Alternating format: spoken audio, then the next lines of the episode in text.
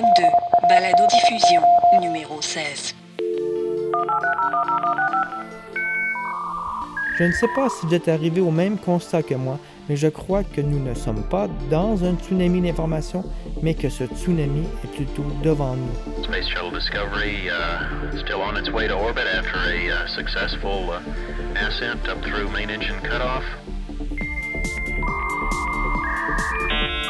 Si les dix dernières années ont été époustouflantes côté Internet, il semble que les dix prochaines années ne seront encore plus. Et il est temps de se demander ce que cela va changer pour notre société. Discovery Houston, 20 seconds to LOS C'est qu'Internet est, paradoxalement, à la fois une centrifugeuse qui pousse le pouvoir à la périphérie et à la fois une force centralisatrice qui concentre tout dans les mains de quelques-uns au centre. Quel système va-t-il émerger de tout ça?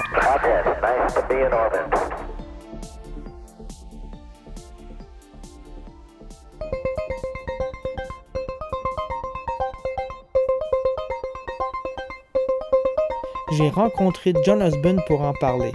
John que vous avez déjà entendu dans l'émission 5 de cette balado M2 à propos des nouvelles hiérarchies. John réfléchit au numérique depuis bien avant qu'on appelle ça le numérique. Il a vu le web arriver et tout ce qui a suivi. Loin des formes marchandes d'aujourd'hui, le web a été au début une ouverture si bouleversante qu'elle a distillé une sorte d'utopie sociale à tous ceux qui s'y initiaient. Mais qu'en reste-t-il aujourd'hui? J'étais curieux d'entendre sa vision sur les mutations en cours et de discuter avec lui sur les conséquences aujourd'hui ou demain. Merci beaucoup. Faites attention, l'assiette est pas mal chaude, ça sort du four. Et voilà. Ça va aller avec ça.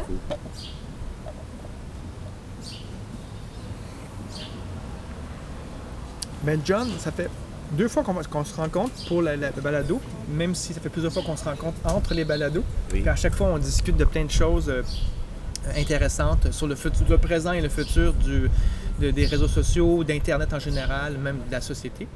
Alors, Nous euh, avons fait cet enregistrement sur la terrasse d'un café dans le Myland en essayant de me cacher le mieux possible que je pouvais du vent que vous allez probablement entendre dans l'enregistrement. Je m'appelle Martin Lessard. Bienvenue sur la balado M2 sur les mutations numériques. Mais euh, on est encore en transition. Moi, euh, ces jours-ci, je dis de plus en plus, euh, bon, il y a à peu près 10 ans, disons, depuis l'arrivée du Web 2.0 et toute cette interactivité, là, on parle de big data, l'Internet des choses, un certain type de raffinement des smart cities ou des villes intelligentes, etc. Et on est en train d'aborder encore une autre mini-bon mais euh, je dis en anglais assez souvent à mes amis, mes collègues ces jours-ci, we ain't seen nothing yet. Euh, les dix prochaines années, moi je suis convaincu, seront euh, beaucoup plus excitants, stimulants, difficiles, bouleversants, troublants, problématiques que les dix euh, années du passé. Puis d'après toi, est-ce que ça va toucher davantage un pan particulier de la société, comme le Web, web dit 2.0 aurait touché tout ce qui est le social, quelque part a amené le social, la société dans le numérique et a permis beaucoup de changements. Je me demandais si les 10 prochaines années, ça toucher quelque chose en particulier. Est-ce que c'est un, rapport de, l'individu par rapport à la société? Est-ce que c'est la démocratie qui va être touchée? Est-ce que c'est juste la science ou notre connaissance du monde? Est-ce que tu penses que quelque chose en particulier qui va être touché plus que... Euh, ben oui et non. Euh, je crois qu'il y a des grandes thématiques qu'on va euh, voir mûrir quelque part. Mais pour aborder le sujet, je dirais que je crois que c'est plus ou moins euh, accepté que euh, les hyperliens et l'Internet euh, changent d'une façon dramatique tout ce qu'ils touchent. Tout ce qu'ils ils touchent, oui. Mais il y a beaucoup des propos ces jours-ci sur la génération milléniale, comme ils sont en train de rejeter euh, des aspects assez centraux de la vie de ma génération ou même la, tienne, euh, dans le sens qu'ils voient que ils ont du dette euh, de l'école.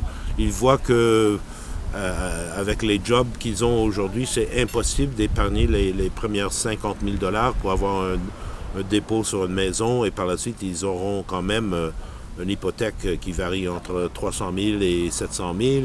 Alors, c'est impossible. Euh, Il y a beaucoup de statistiques, ils n'achètent pas des voitures, ils ne peuvent pas les aborder, etc. Est-ce que ces gens-là vont continuer à rejeter les valeurs qu'on a euh, pris pour acquis euh, jusqu'à date? Euh, Est-ce que le marché immobilier va souffrir s'ils arrêtent d'acheter des maisons, etc. Moi, je crois que ça, c'est une, une chose très, très intéressante de, surveiller. euh, comment euh, cette génération et les généra- générations suivantes euh, vont commencer à utiliser l'Internet, les hyperliens et les échanges entre eux pour, effectivement tous les aspects de leur vie. John voit que les entreprises traditionnelles résistent aux nouveaux changements, notamment du côté des médias sociaux, où il dit que ces entreprises ne voient pas tout le potentiel que peut offrir ces réseaux de pair à pair ou euh, qui se développent dans les entreprises euh, ou à l'extérieur de l'entreprise ou entre les employés et avec les clients aussi. Une entreprise qui arrive à bien gérer l'aspect social que permettent les médias sociaux a un certain avantage. L'entreprise sociale dont parle John est davantage une question de culture ou de philosophie basée sur l'ouverture, la collaboration, la transparence ou la communication. Mais est-ce que le fait de faire entrer l'aspect social dans la sphère du marché aura un impact ou non sur le système capitaliste? John pense que cet aspect social est déjà présent dans le système et qu'Internet y joue tout de même un rôle de premier plan, du moins en ce qui concerne la circulation de l'information. Mais euh, est-ce que euh, l'Internet et la numérique va euh, conquérir le capitalisme? Je crois pas. Il y a des- Équilibré, au moins équilibré. Ben, équilibré, hybridisé, épisodé. Euh, je crois qu'il y aura. Euh, il, y a, des gens euh, qui croient philosophiquement que le capitalisme, la raison pour laquelle ça a été, euh, c'est dominant aujourd'hui, c'était le système le plus, disons, flexible. Ça veut dire que ça peut changer.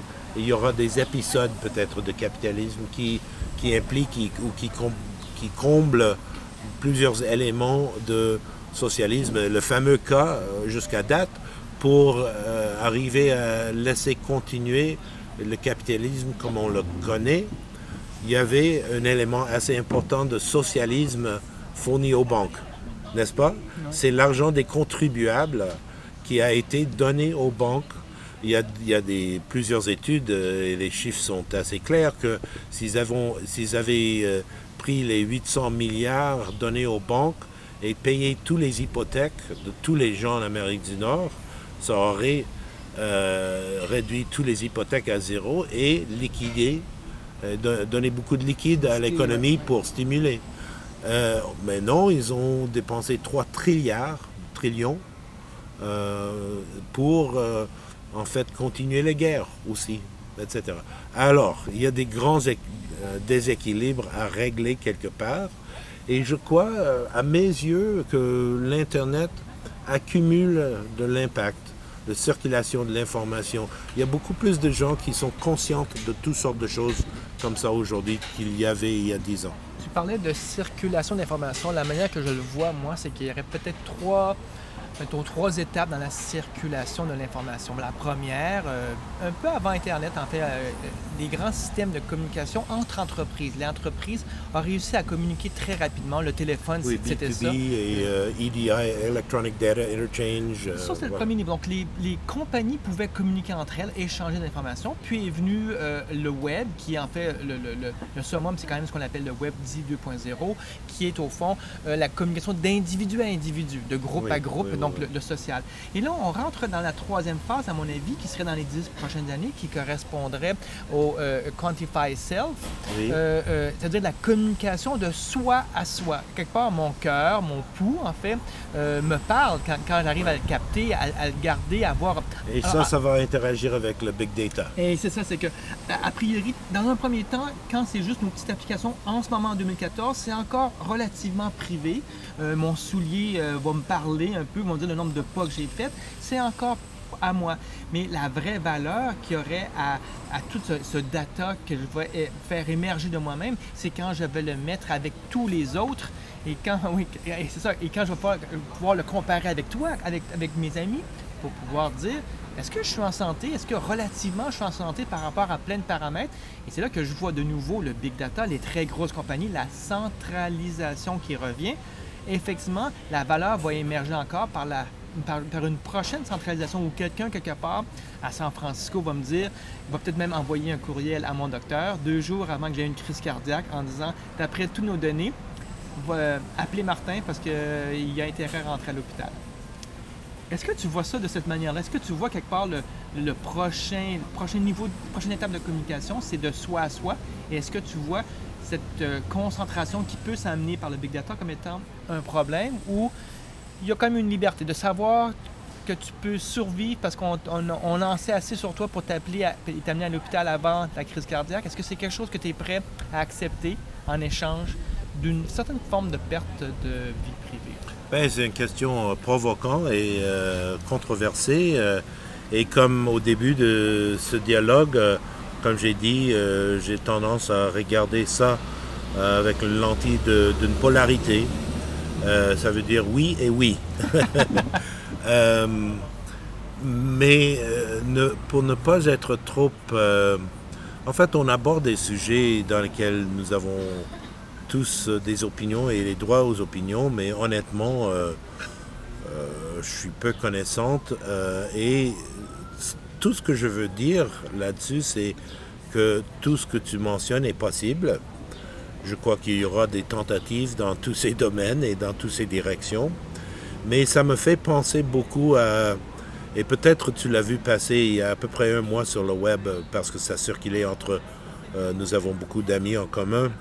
Il y avait une euh, commencement speech à un collège aux États-Unis, euh, à Massachusetts, euh, donné par David Weinberger, notre ami David Weinberger qui a écrit le Crew Train Manifesto, et Small Pieces Loosely Joined, et Everything is Miscellaneous et Too Big to Know.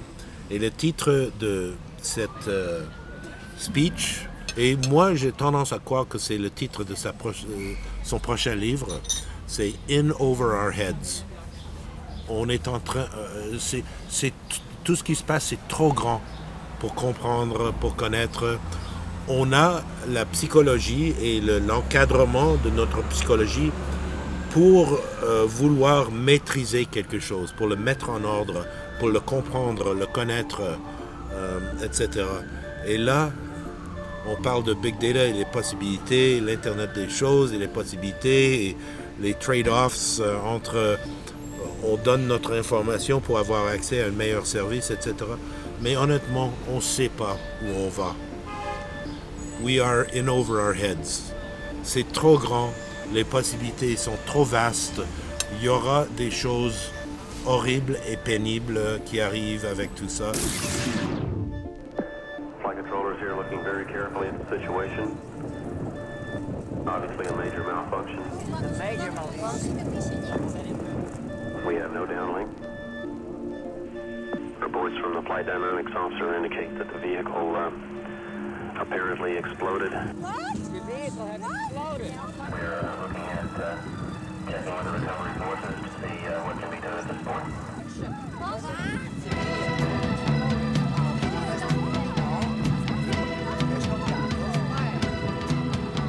Strange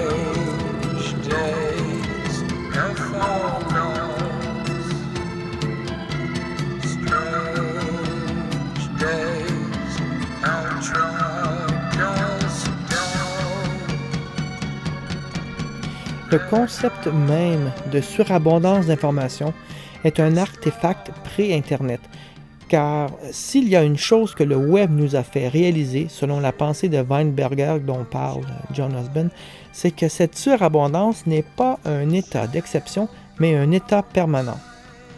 Plus tôt nous acceptons cet état, plus tôt nous accepterons avoir perdu le contrôle que nous n'avons jamais eu en fait.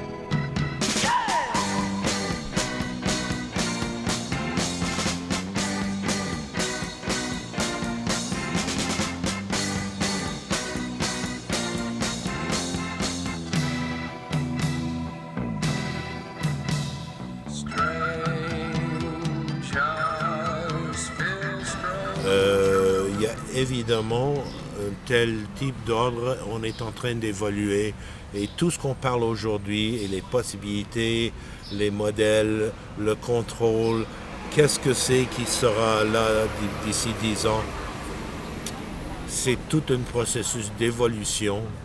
Il y a des principes qui sont importants de design. Moi, j'ai tendance à croire que mon idée de Wireki est importante dans tout ça. D'autres croient que c'est que, que mot chouette, etc.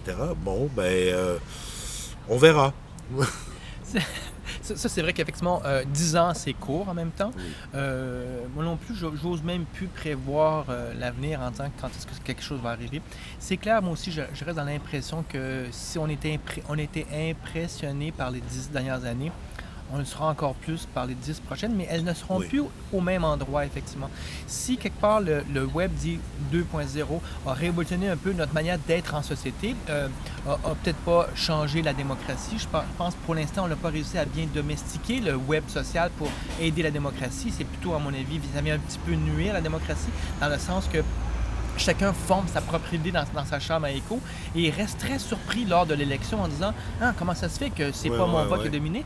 Et ça a toujours existé mais c'est encore plus fort aujourd'hui parce que pendant toute la campagne il restait dans, dans sa chambre à écho en étant convaincu. Et d'ailleurs le, le- le parti au pouvoir qui s'est fait évacuer a aussi été resté surpris de voir qu'il n'y avait pas l'appui qu'il pensait avoir. Et ça tout le monde maintenant à son propre niveau là. Mais les prochaines dix prochaines années à mon avis c'est quelque chose de l'ordre de la la gouvernance de la société où peut-être l'humain sera évacué. Euh, le potentiel, en tout cas, que l'humain soit évacué, puisque c'est too big to know, c'est over our head. On ne peut pas tout comprendre. Oui, tout ça. et il y a aussi beaucoup d'automation. euh, encore, je, Oui. je retourne, d'après moi, la grande bataille, mais c'est un niveau euh, de 50 000 pieds ou 100 000 pieds, c'est une bataille d'idéologie. Parce que je crois que la, la, la, la- course maintenant, c'est euh, comment co- commercialiser Big Data, comment commercialiser l'Internet des choses? Mais il y a l'être humain dans tout ça aussi, son, parti- son participation. Et la grande bataille pour moi, c'est idéologique. C'est soit que le euh, tout sera commercialisé au service des profits, ou tout sera euh, de plus en plus ouvert à la service de l'humanité. Ça, c'est pour moi la grande bataille. C'est une question philosophique.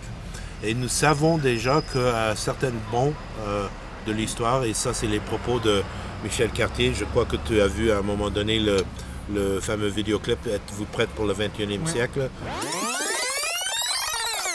Êtes-vous prêt pour le 21e siècle? Nous ne vivons pas une récession économique, mais une réorganisation sociétale. Et la crise durera tant que la confiance ne sera pas restaurée. Il y eut trois grandes mutations au cours des 500 dernières années. À partir de 1600, la première ère industrielle. Ce fut l'ère de l'industrialisation de la production. Début 1900, la seconde ère industrielle. Une ère de recherche de bénéfices à tout prix. Avec les années 2000 vint l'ère post-industrielle. Ce sera l'ère d'une recherche d'une meilleure qualité de vie. Ça vaut la peine de le regarder, d'après moi. Je mettrai le lien sur le web. Euh, c'est euh, à chaque bond dans l'évolution de l'histoire, il y a des bouleversements très très importants. Et là, on avait première ré- révolution industrielle, deuxième révolution industrielle, et là, c'est la révolution de l'information et la numérique. Et la grande question, c'est est-ce que tout ça est au service des profits et une idéologie des profits, il y a aussi l'aspect de sécurité qui est contrôle social, ou est-ce que c'est à la service de l'épanouissement de l'humanité? Et là, on commence à aborder les sujets de Buckminster Fuller, Que tu vas rencontrer demain. euh, euh, ben, le président de l'Institut de- de Buckminster, non, Ouais, Buckminster. Fuller malheureusement pas. non, c'est ça. oui. Mais, euh, et c'est pour ça que je dis c'est un, un, un trajet vers une évolution et il y a un danger qu'il y a ce fascisme doux qui restera en place parce que tout le monde est quelque part anxieux et peur et peureux de ne pas avoir assez pour nourrir leurs enfants ou de se loger euh, euh, à l'abri, euh, etc. Alors, il y a cette... Parce qu'on sait quelque part que nous avons toutes les ressources sur la Terre pour fournir une vie Décente plus pour tout décente monde. pour tout le monde. Est-ce que, et c'est les êtres humains qui ont conçu le système tel qu'elle est aujourd'hui. Qui, qui est quand même le système qui est un. qui est- C'est qui pas, c'est pas Dieu donné. euh, Mais c'est quand même le système qui a, qui a réussi pour l'instant à, à- le mieux en tout cas à, ré- à- à répartir les richesses jusqu'à un certain point. C'est ça, c'est ça que tout le monde dit. Et il y a des études qui démontrent que c'est peut-être pas le cas. C'est bien sûr, oui, c'est a rising tide lifts all boats versus the tragedy of the commons. The tragedy of the commons a été démystifié et prouvé incorrect euh, assez récemment. Euh, et la question, c'est oui, jusqu'à date, a rising tide lifts all boats. Mais ça, c'était grâce à. Il faut s'en souvenir que avant, disons, Première Guerre mondiale, euh, la société n'était pas structurée comme elle était aujourd'hui. Et euh, deux choses est arrivées en même temps. Il y avait une, grande croissance de, les sociétés dans le monde occidental surtout. Euh, je ne connais pas trop euh, le monde oriental, mais bien sûr, Japon et Chine et l'Inde euh, ont continué à, à grandir d'une façon importante. Mais c'était dû à Scientific Management, Assembly Line, euh, les économies d'échelle. Mais c'est ces économies-là qui commencent à avoir des, des effets néfastes Des et effets pervers, ouais. pervers Ouais. ces jours-ci Ouais. là et c'est est-ce que c'est le temps de repenser? Et on parle pas de remplacer avec c'est soit l'une ou l'autre c'est l'une et l'autre c'est de c'est cette fameuse idée de hybridiser les choses pour le, le question toujours sera une question philosophique est-ce qu'on on fait tout ça pour le profit de quelques-unes le 0,00001% ou est-ce qu'on fait des choses pour le progrès et l'évolution de l'humanité au large? La, la thèse principale euh, Michel Bowen. de mon livre, c'est qu'il y a une sorte de horizontalisation euh, des facteurs de production. Donc l'Internet, c'est pas seulement un outil de communication, c'est surtout un outil de création de valeur euh, collaboratif. Donc aujourd'hui, la société civile est capable de s'auto-organiser euh, et de créer des, des produits, des systèmes euh, assez complexes comme Wikipédia, Linux, etc. Comment est-ce que les institutions existantes s'adaptent à cette nouvelle réalité? Donc on voit il y a des phénomènes comme le crowdsourcing, euh, comme la consommation collaborative, euh, l'innovation verte, la co-création et le co-design qui sont où les entreprises se disent comment est-ce qu'on va pouvoir mobiliser la créativité euh, horizontale, mais dans notre chaîne de valeur. Il, y a un autre collègue, Michel Bovens, un Belge, travaille depuis au moins un an, ces jours-ci, avec le gouvernement de l'Équateur sur une euh, initiative qui s'appelle la société FLOC, F-L-O-K. Et FLOK, c'est Free, Libre, Open Knowledge. Alors, c'est pour euh, toucher et changer les politiques à la base de l'économie pour que c'est plus euh, centré sur les êtres humains et pas les corporations.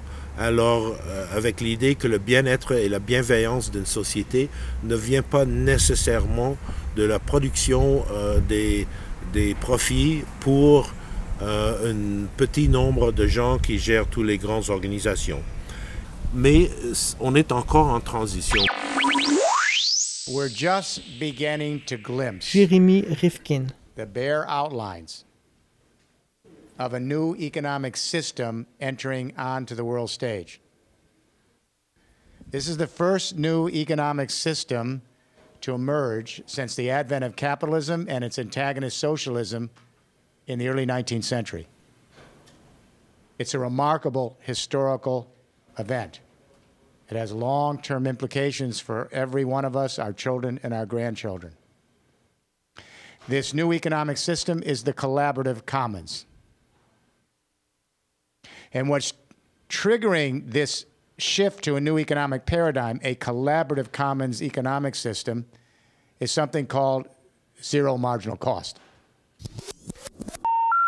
The number you have dialed has been changed. The new number is. Please note, the new number is. Please note, the new number is. Please note, the new number is.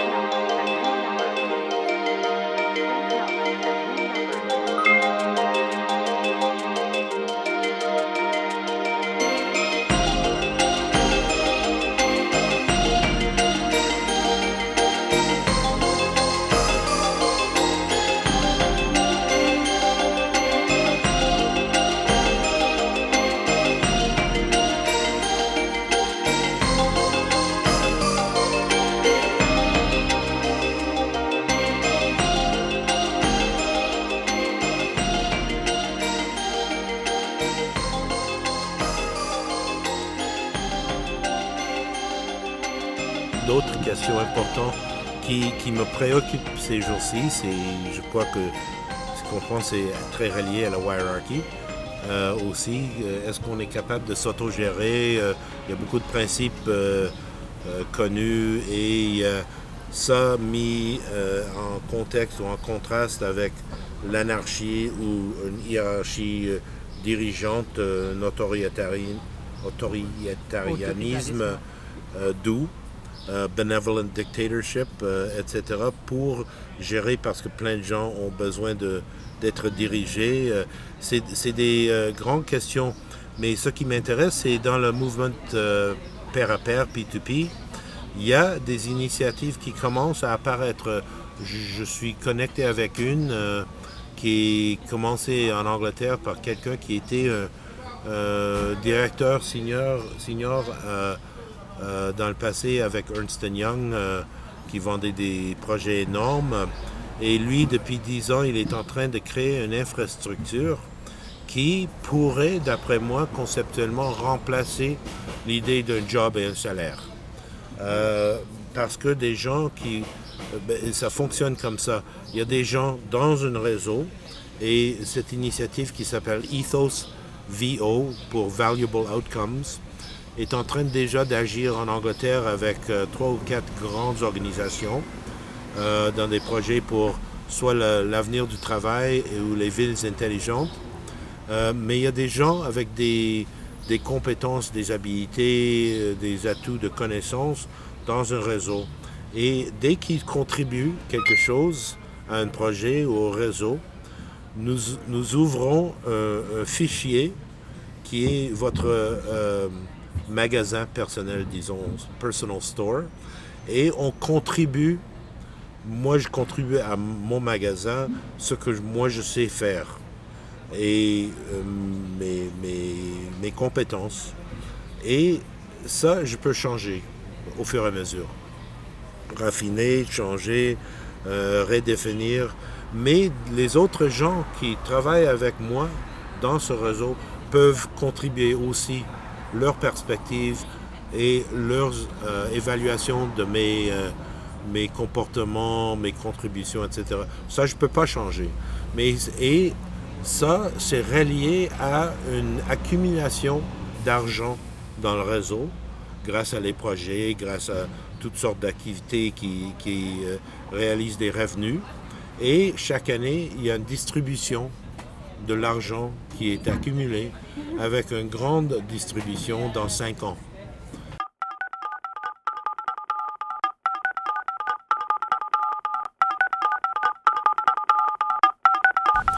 Euh, moi, j'ai dit euh, à, plusieurs reprises depuis 4 ou 5 ans que on parle beaucoup, ou, ou souvent on parle de Facebook comme une révolution, c'est révolutionnaire. Et oui, bien sûr, ça met énormément de gens en contact et on arrive à, euh, bénéficier de les capacités que Facebook nous offre. Mais en même temps, j'ai dit euh, que moi, je crois que ça aurait été beaucoup plus révolutionnaire si Facebook a été constitué comme une coopérative ou un but non lucratif et ils partageraient le revenu quelconque de, avec leurs utilisateurs.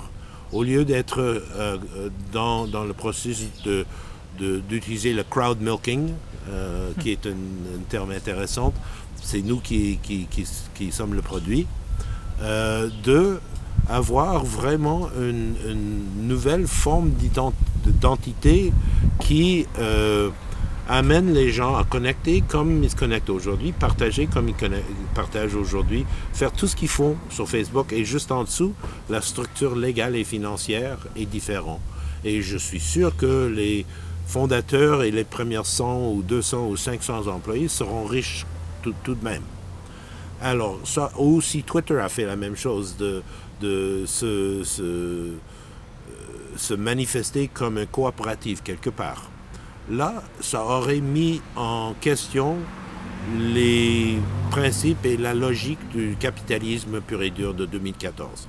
Et là, je, me souviens très bien d'une euh, conversation euh, il y a dix ans que il y a des gens qui disaient ben, l'écart entre les riches et les pauvres, l'inégalité croissante, euh, est aussi dangereux au peuple de la Terre que le changement climatique.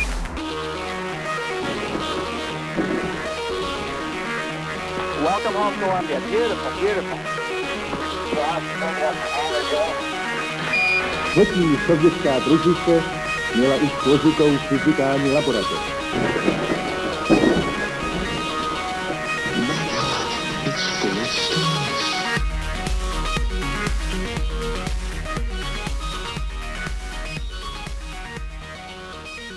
Voilà, c'est tout pour cette balado. Si vous souhaitez écouter d'autres balados, venez sur mon blog à 0seconde.com et cliquez sur l'onglet M2. Vous pouvez aussi me laisser des commentaires ou me proposer des sujets pour les prochaines balados.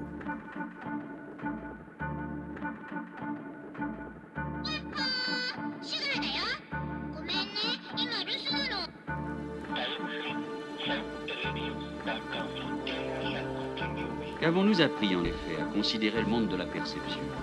Nous avons appris que dans ce monde, il est impossible de séparer les choses et leur manière d'apparaître.